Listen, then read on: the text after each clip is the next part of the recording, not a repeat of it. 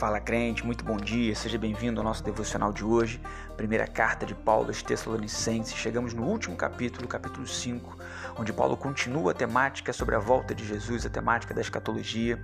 Ele começa dizendo que acerca dos tempos e das estações não havia necessidade que ele escrevesse novamente, porque ele bem sabia perfeitamente sobre o dia do Senhor que esse dia viria como ladrão de noite.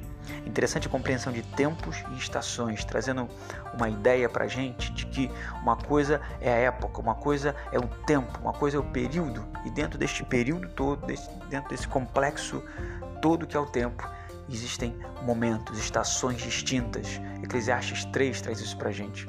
Dentro de um tempo que nós temos de vida, existem estações para que a gente venha estar atento a tudo aquilo que, todos os sinais que Deus tem nos concedido e para que a gente possa agir e caminhar em cada estação dentro do tempo da nossa vida com sabedoria.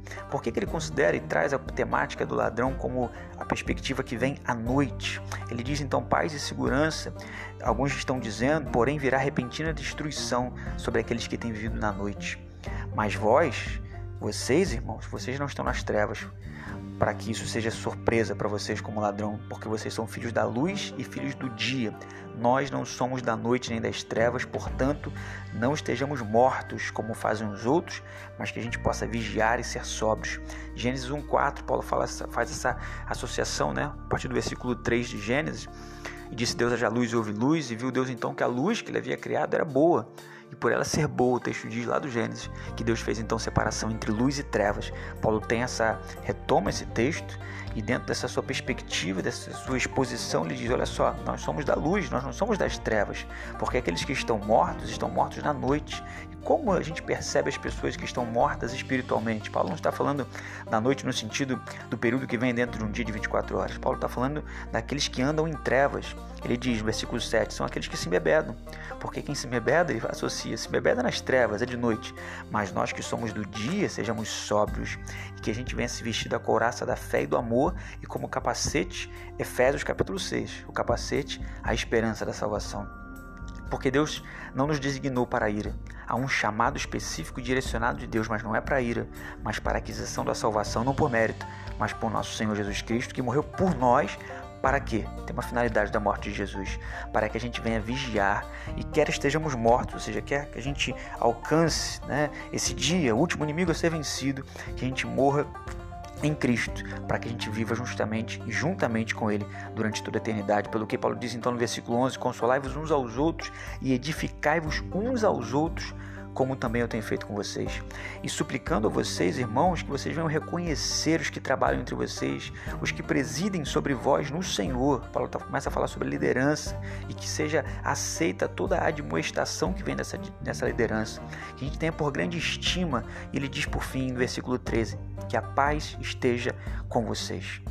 Nós vos exortamos, irmãos, e ele começa a classificar interessante aqui, versículo 14 que aqueles que são desordeiros sejam admoestados, que aqueles que têm pouco ânimo sejam consolados, que aqueles que estão fracos sejam sustentados, sejam fortalecidos.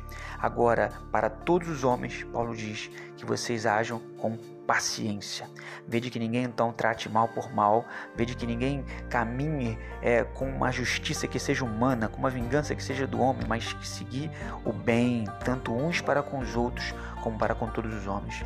E aí Paulo vem agora a partir do versículo 16 com sete regras, sete é, compreensões, conselhos no imperativo.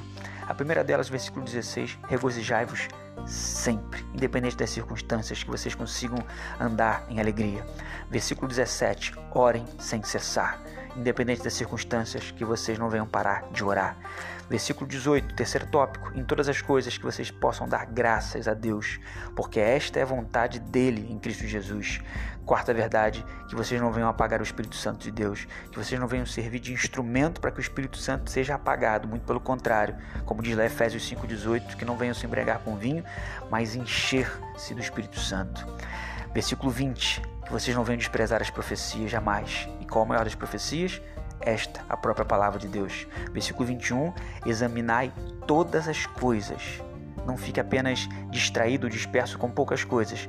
tudo deve ser observado, porém, entretanto, contudo, retendo apenas aquilo que é bom.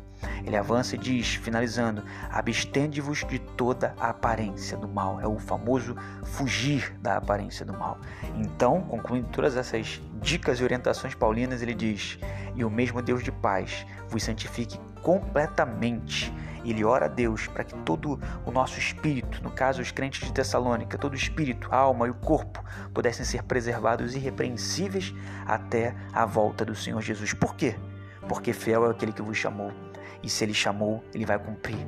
Irmãos, orai por nós. Saudar a todos os irmãos com ósculo santo, né, com um beijo santo e que a graça de nosso Senhor Jesus Cristo esteja convosco. Amém.